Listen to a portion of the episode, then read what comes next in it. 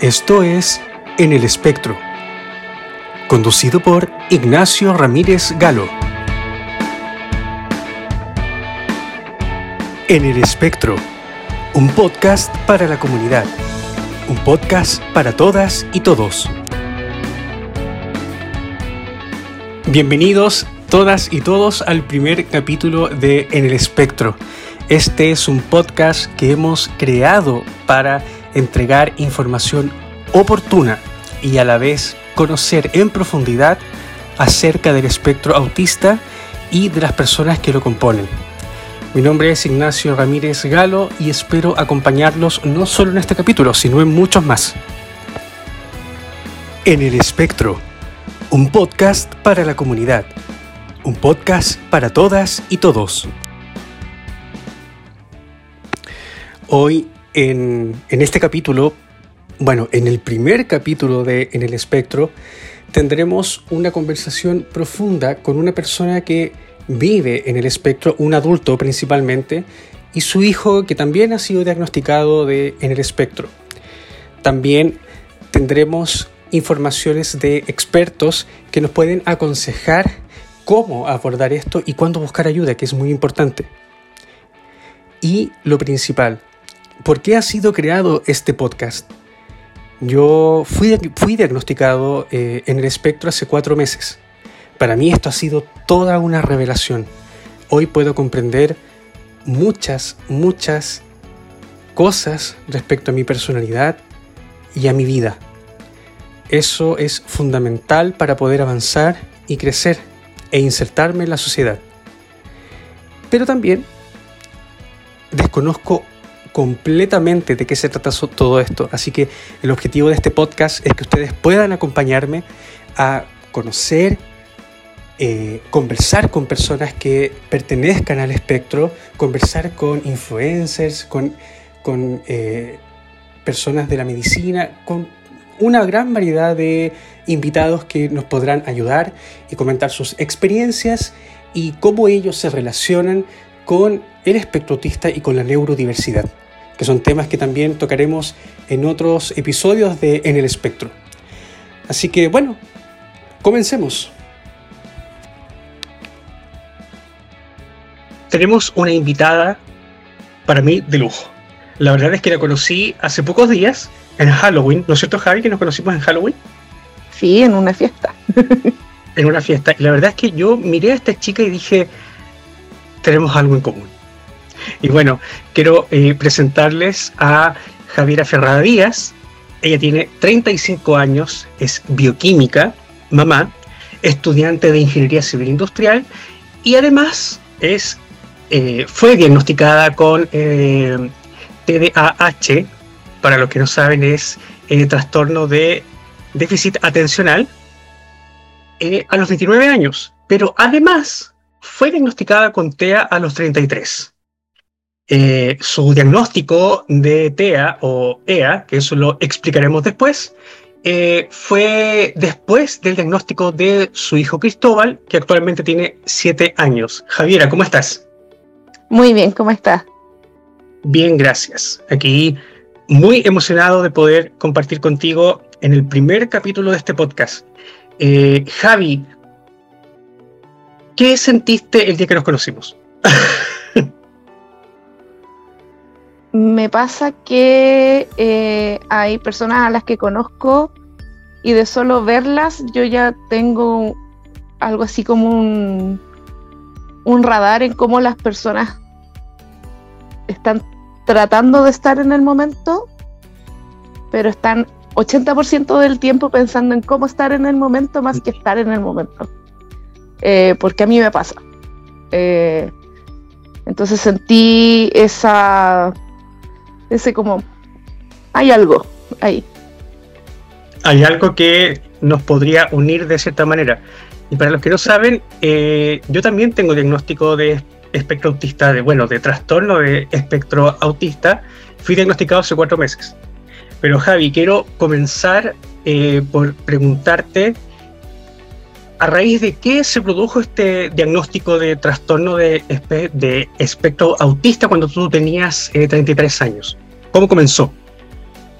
En realidad todo, todo mi, mi, como mi camino en conocer la neurodiversidad y en, buscar los distintos diagnósticos, más que por buscar un diagnóstico, sino que para saber qué era lo que estaba pasando, por qué me costaba tanto la interacción social, por qué habían tantas cosas que a mí me generaban problemas, eh, no les pasaban al resto. Eh, todo empezó cuando fui mamá, cuando empecé a leer, cuando empecé, me, yo me puse de cabeza en la maternidad y eso implicó como bioquímica, con toda la formación que tengo, de leer todo lo habido y por haber acerca de los hitos de desarrollo de los niños, qué es lo que es esperable, cuáles son las, distintas cosas que se pueden desviar para saber cuándo pedir ayuda. Y yo con mi hijo fui viendo esas señales eh, desde muy chiquitito, desde que tenía meses de edad. Eh, y, el mismo hecho de, notar esas señales en mi hijo, empecé yo a notar que muchas de esas señales se habían repetido conmigo en la infancia y ahí empecé a buscar más información acerca de tanto el, déficit atencional como el espectro autista, eh, por mi parte, pero en adultos. Eh, encontré muchas cosas fascinantes, eh, pero también encontré que muchas, en muchas mujeres se nos diagnostica más tardíamente porque tenemos una forma más fácil de mimetizar con la sociedad entonces se hace más difícil porque muchos de los problemas son internos, no son algo disruptivo. Y, y empecé desde llenando encuestas en internet, donde encuesta tras encuesta tras encuesta tras distintos estudios, tras distintos test que hacía, todos decían que yo estaba dentro del espectro. Yo decía, no, imposible, no, pero si lo, he llegado hasta, hasta ahora, terminé una carrera, me demoré 10 años, pero terminé una carrera, eh, tengo pareja, tengo un hijo, tengo, claro, no creo que sea. Claro, tú sentías en ese momento por el prejuicio que una persona con el trastorno del espectro autista no podría realizarse, eh, digamos, eh, profesionalmente y, e insertarse en la sociedad de, de una manera fácil, digamos. Claro, porque eh, dentro de todo, el, todas las formas de diagnóstico y todo lo que yo fui viendo y lo que se escuchaba, todo era muy capacitista, todo era muy desde el, desde el, si puedo hacer esto, entonces no. Y yo decía, pero puedo hacer esto, me cuesta, pero puedo hacerlo. O sea, no es, no es blanco o negro. Claro, y ahí entré mucho más en el mundo de que, qué significa que sea un espectro, cómo, cómo se puede diferenciar eh, que no es un sí o un no, o un altas capacidades, bajas capacidades, sino que es un, literal es un círculo de distintas cosas a analizar y en cada cosa hay unos distintos niveles. Y lo que se mide realmente es cuánto te cuesta. Así es. Tú, eh, bueno, hay algunos test para eh, poder descubrir si es que tú eh, perteneces al espectro. ¿Y por qué hablamos? O sea, hoy el, la sigla que se, que se utiliza o la abreviación es EA, es espectro autista. O sea, ya no se considera como un trastorno, por tanto el TEA ya no se utiliza. Claro. ¿Tú eh, qué, cuál fue, eh, o eh, digamos, el, medio de, a ver cómo lo podemos llamar, de medición que utilizaron contigo? En mi caso, no fue necesario hacer uno de los test estandarizados que existen, que normalmente es el A2. Que es el A2-2, claro.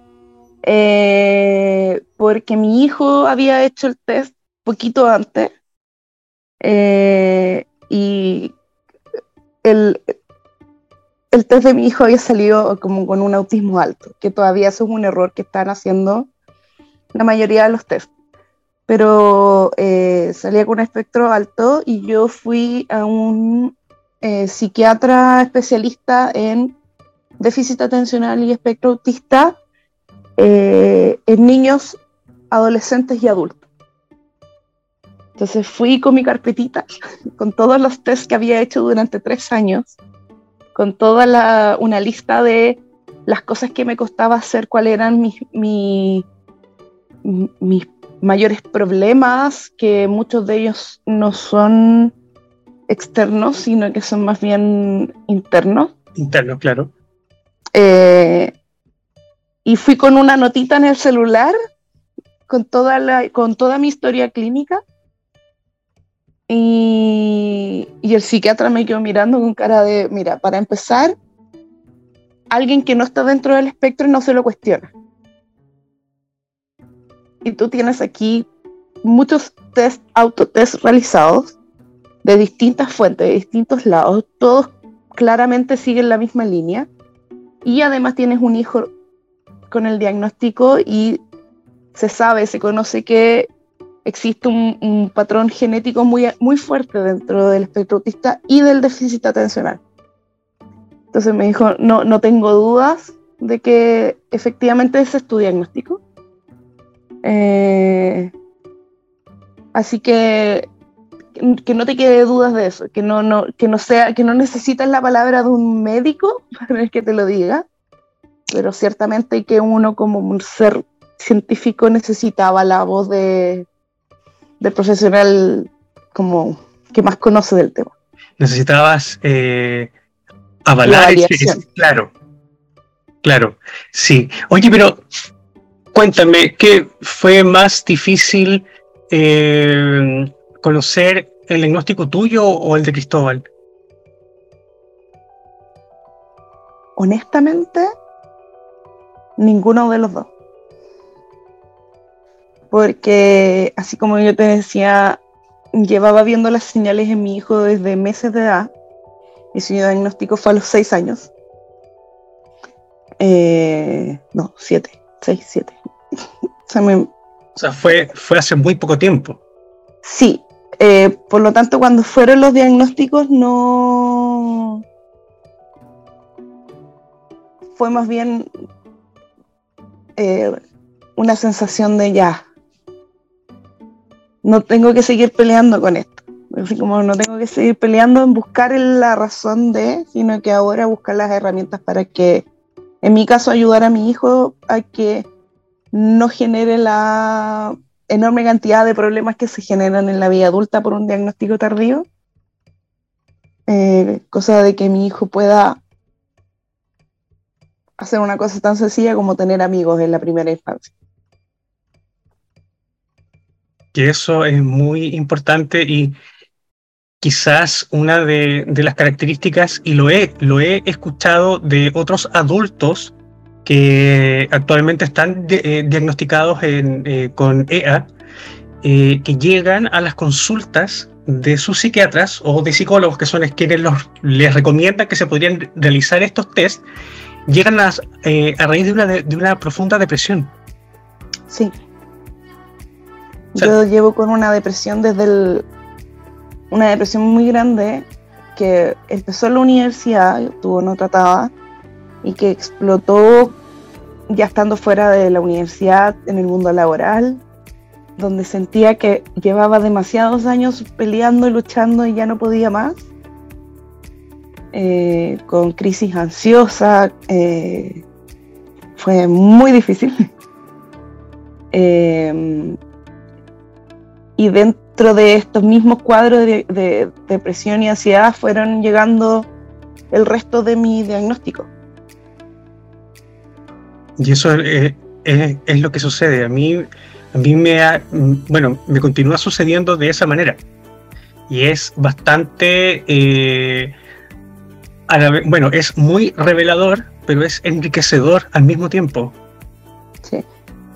Porque tú vas, eh, de cierta manera, eh, comprendiendo ciertas, o le vas dando, le vas poniendo nombre algunas cosas que te fueron sucediendo durante tu vida.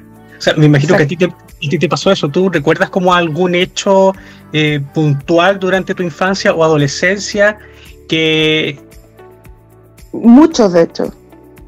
De hecho, eh, yo tengo prácticamente olvidada de mi memoria eh, como 10 años de mi infancia. ¿Ya? Eh, y de lo, que, de lo que sí me acuerdo es de lo mucho que me costaba tener amigos y de lo difícil que era entender a mis compañeros, de lo... Eh, de cómo yo me sentaba a ver series para analizar cómo era, cómo hablaba la gente en las series. Me ponía a caminar por la calle y me ponía a mirar a las personas, imaginar qué era lo que estaban pasando, como para poder tratar de entender cómo eran las interacciones.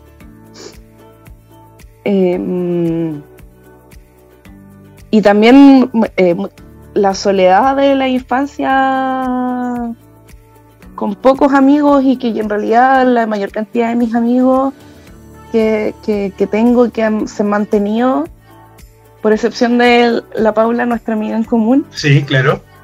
Eh, son todos de la universidad, donde chistosamente tenía como un imán de atraer a puras personas de la neurodiversidad. Bueno, aparte de de recibir tanto el diagnóstico de, Cristóbal, que es, que es tu hijo y tú, has estudiado mucho durante, durante este tiempo. Si le puedes explicar, bueno, vamos a explicar a la gente qué es la neurodiversidad, pero eh, de todo lo que tú has eh, investigado, eh, ¿qué es lo que más te ha llamado la atención? Primero es el sesgo que existe con respecto al género y a la diversidad de género con respecto al diagnóstico, eh, al estereotipo, a los malos estereotipos que hay con respecto a las diversas a los diversos ejemplos de neurodiversidad, donde el diagnóstico principal es está más relacionado con qué tan disruptivo es con el ambiente.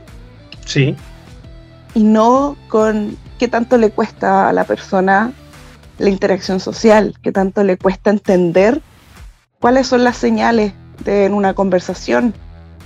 Eh, y por sobre todo es el prejuicio de, de, cuáles son, es como qué es lo esperable de, una, de un adulto o de un niño en lo que tiene que hacer y también ha sido lo, más complejo y de lo que yo me he avalado mucho de, influencers que hablan de salud mental, que hablan de neurodiversidad, es este concepto de, cómo cuando uno recibe el diagnóstico y empiezas a sacarte las capas que tenías armadas a lo largo de toda tu vida y la gente te empieza a decir, ah, sí, sí, sí eres autista como, sí. O sea, como que, como que eh, reafirman eh, lo que lo, lo, que lo que te llegó en, en definitiva. Claro. Y tú, respecto a estos influencers, porque existen muchos que eh, están compartiendo contenido sobre la neurodiversidad, sobre el espectro autista, que de cierta manera no todos siempre son eh, psicólogos o psiquiatras, muchos son personas que han sido diagnosticadas o adultos que hemos sido diagnosticados de forma eh, tardía. Eh, ¿Cuál es tu opinión sobre ellos? ¿Tú crees que ellos están, están realizando un, un aporte desde la responsabilidad? Digamos, colaborativa eh, para, para, derribar estos, estas, estas barreras sobre, sobre el espectro autista? De hecho, creo que una de las buenas cosas que salió de la pandemia eh, fue este aumento de personas que tenían más tiempo y por lo tanto se unieron en distintos tipos de redes sociales, especialmente TikTok. Sí. Eh, que de hecho nota, nota muy entretenida.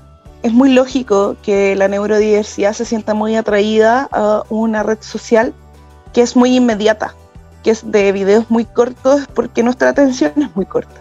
Claro. Por lo tanto, eh, encuentro que es maravilloso que tanta gente, uno, tenga acceso ahora al conocimiento, que no he visto ningún influencer de la neurodiversidad siendo irresponsable con respecto a la información. Todos hablan de si tú ves estos signos, no es un diagnóstico, pero sí es un... Puedes llamar a un profesional de la salud y buscar un diagnóstico, porque por sobre todas las cosas, lo que la mayoría hablan es de no es justo que lo sufras, que sufras tanto sin saber qué es lo que pasa, si existe conocimiento y existe una razón y existen herramientas que tú puedes aprender que se adaptan a tus necesidades y no que tú te adaptes al mundo de una manera cuadrada. Así es. Sí. Así que creo, que lo están haciendo súper, creo que lo están haciendo súper bien. Creo que eh, hasta ahora la mayoría de los que yo sigo son súper responsables con respecto a que ellos no son profesionales de la salud, incluso aquellos que son profesionales de la salud, eh, deciden decir, siempre dicen como, yo no puedo hacer un diagnóstico porque no tengo tu historia de vida. Claro, tus antecedentes. Pero esto es conocimiento, porque este conocimiento debe ser libre, que es una de las razones por las que yo estudié bioquímica, que es también una cosa que, se da mucho y que en general las personas neurodiversas estudiamos carreras que implican conocimiento, ya sea, eh, ya sea desde la ciencia, desde las ciencias básicas, porque quieres entender qué es lo que está pasando, ya sea desde las ciencias sociales, desde la psicología, desde el periodismo, de hacer que, la, mm, que, el conocimiento sea eh, abierto, que se sepa todo lo que se necesita saber, eh, siempre tratando de buscar el por qué, porque es algo que nos hemos preguntado desde que somos muy pequeños, porque no entendemos cómo funciona el mundo. Bueno, estamos eh, conversando con Javiera Ferrada Díaz. Ella es una invitada muy especial que conocí hace unos días en una fiesta.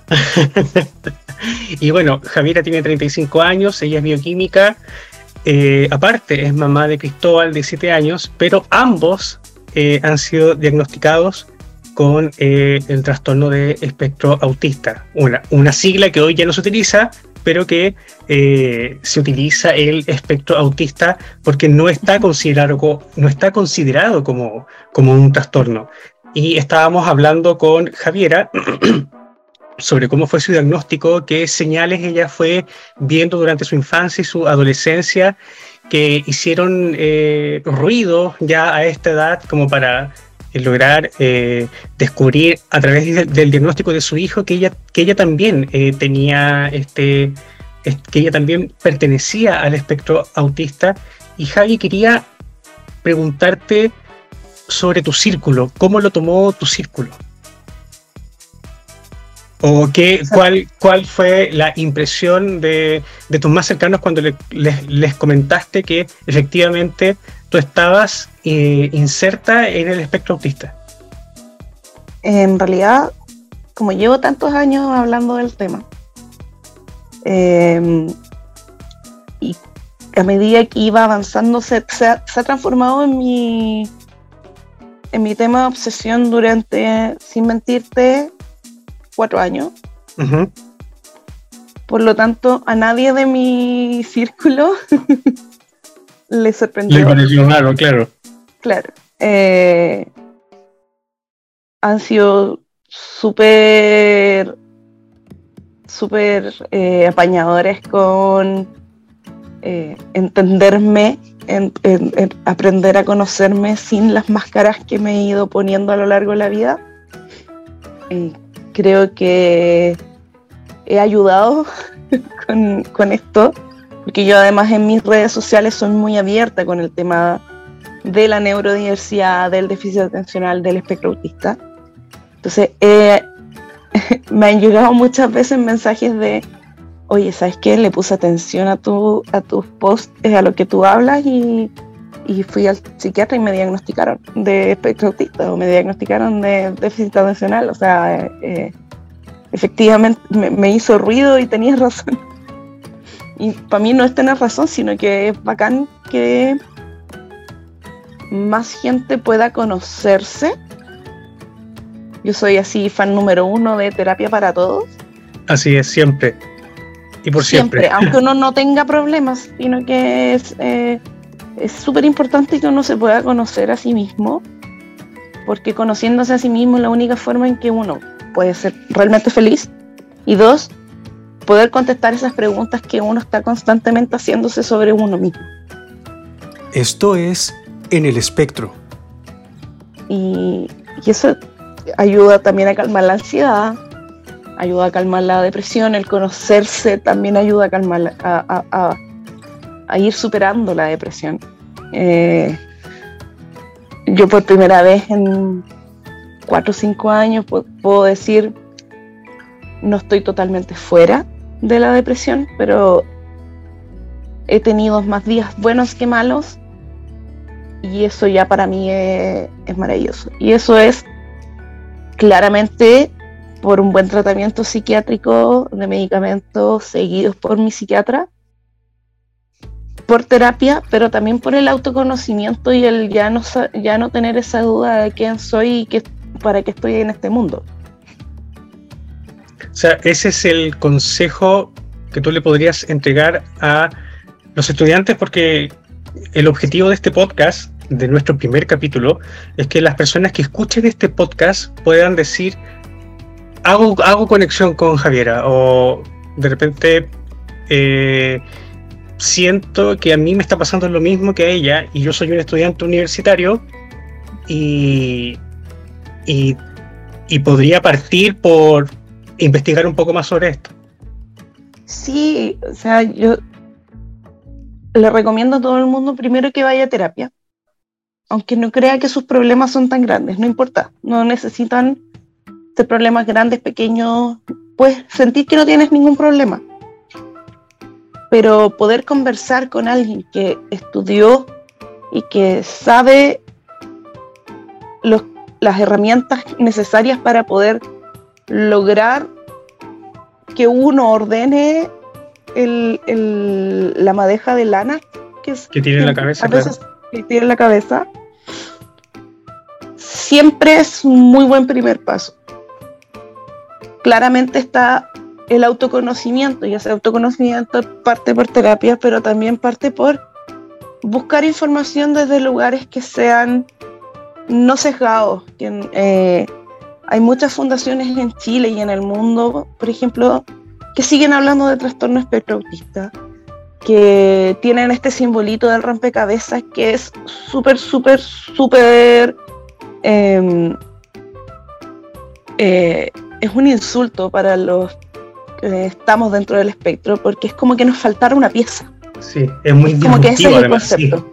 Es muy disruptivo y es muy desde, la, desde el punto de vista de el papá cuidador, el cómo él tiene que sufrir para poder vivir con este niño autista. Y no, eh, hay muchas fundaciones que eh, se encargan desde eh, ayudar con las herramientas para el tratamiento y también como para aprender a conocerse y que parte de la fundación es darle la voz a las personas del espectro porque por muchos años no se le escuchó, por ejemplo, y sorry si esto es un poco controversial, decir que me enojé mucho es poco con las palabras de eh, don Francisco en la Teletón, sí. cuando habló del, de que el TEA es un diagnóstico nuevo. ¿Cuánto no es nuevo? Que, me, dio rabia porque más encima eh, no nos vamos a meter en el tema de la Teletón y todo lo que significa políticamente y socialmente, es para otro capítulo. Pero el querer monetizar algo que se ha tratado de, socializar, de que el diagnóstico no sea algo súper difícil de lograr, porque al final ahora para poder eh, generar el diagnóstico uno tiene que pagar un examen que sale 90 mil pesos. E tiene que ir al psiquiatra, o, incluso más. Tiene que ir a un psiquiatra que te cuesta entre 50 y 100 mil pesos, más o menos. Eh, que tiene tratamientos farmacológicos que no bajan de los 50 mil pesos al mes. Entonces, no está haciendo y debiese ser un deber del Estado el permitir que toda persona que requiera del diagnóstico pueda tenerlo, pueda tener el acompañamiento, pueda tener la terapia, pueda tener la terapia ocupacional, que son uno de los profesionales de la salud más importantes dentro de el generar herramientas, especialmente en niños.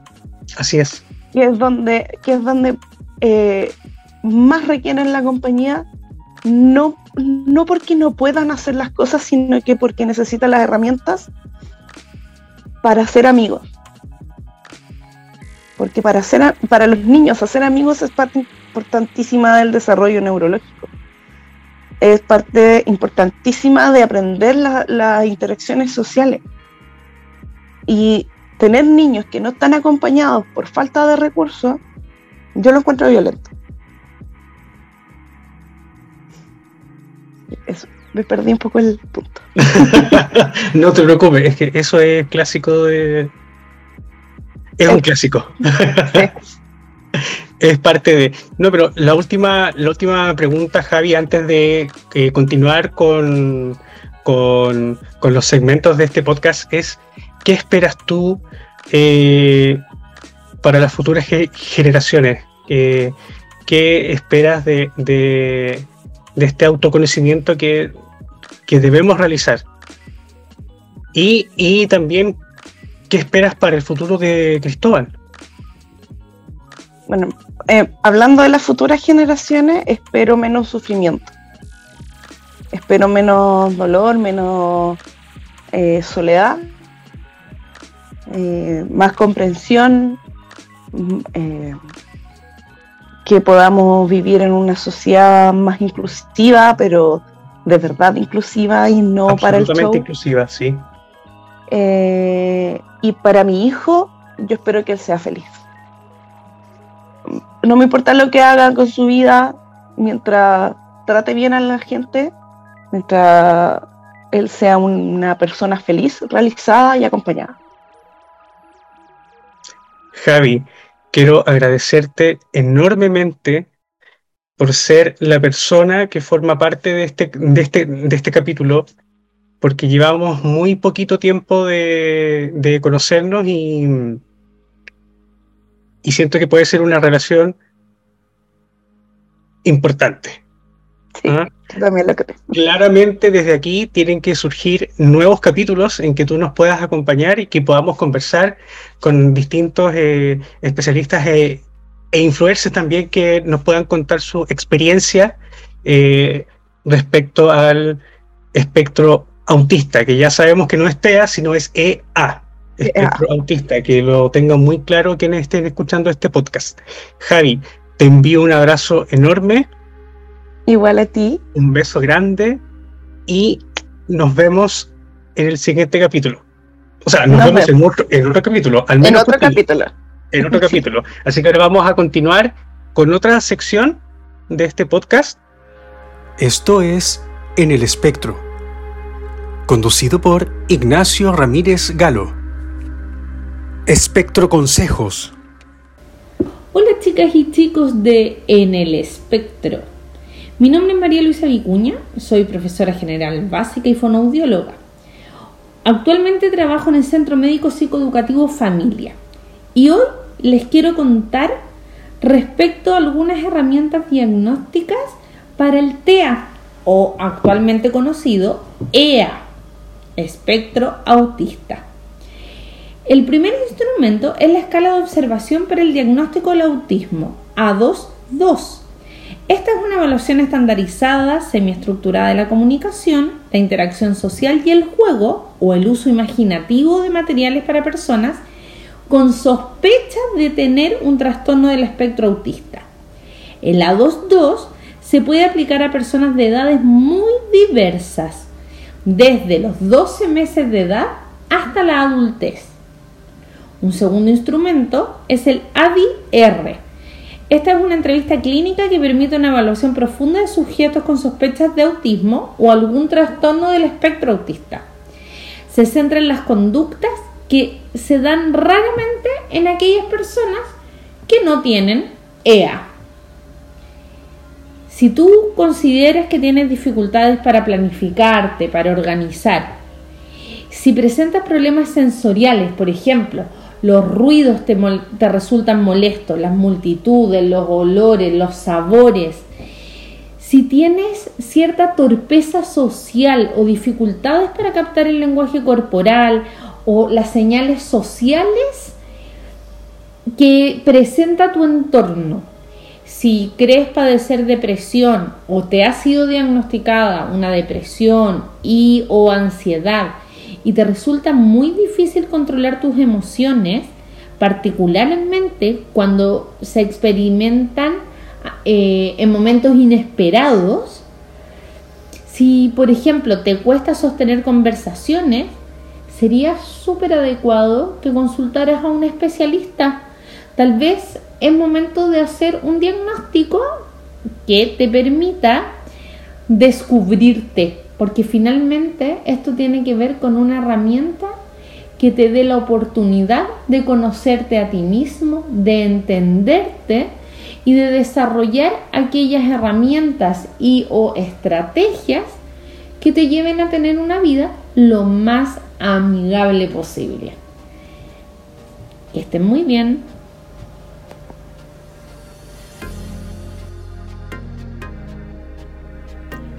En el espectro, un podcast para la comunidad, un podcast para todas y todos.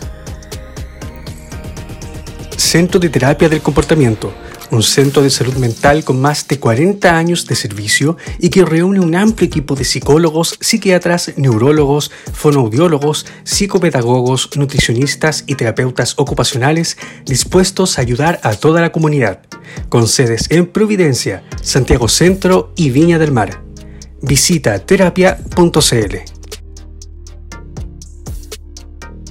Para los y las amigas de regiones, el sábado 12 de noviembre, a partir de las 12 horas, se realizará la Marcha Educativa Nacional por la Ley de Autismo, organizada por la agrupación local Nuestro Mundo Especial de Chillán, la cual busca dar apoyo y contención emocional a familiares de niños, jóvenes y adultos pertenecientes al espectro autista. El punto de encuentro será en la intersección de Avenida Argentina con Avenida Libertad. Esta información y todo lo demás lo pueden encontrar en su Instagram, arroba especial nuestro mundo, y en Facebook, agrupación Nuestro Mundo Especial. Esto es En el Espectro.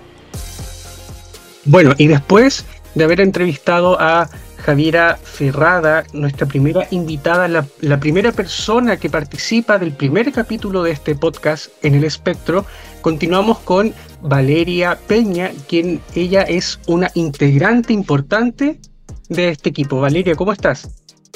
Muy bien, Ignacio. ¿Y tú cómo te encuentras? Bien, Valeria, muchas gracias.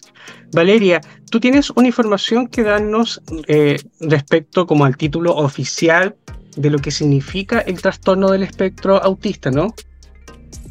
Sí, por supuesto. Primeramente quiero dejar en claro un punto importante, es que hay que dejarlo de llamarlo como trastorno autista, más bien darle su nombre como aspecto autista. Con esto quiero comenzar de que si bien la noción de espectro implica que no hay una persona con autismo igual a otra, si es posible reconocer tres ámbitos que suelen ser dificultosos para las personas en el espectro y en donde la evidencia muestra importantes beneficios como se reciben apoyos oportunos y adecuados. Están desafíos en la comunicación e interacción, interacción social, dificultad para flexibilizar intereses, actividades y comportamientos, hiper o hiposensibilidad a estímulos sensoriales. Eso, eso de la hiposensibilidad, ¿tú te, tú te refieres a, a, por ejemplo, los olores, los ruidos? Por supuesto, a eso mismo.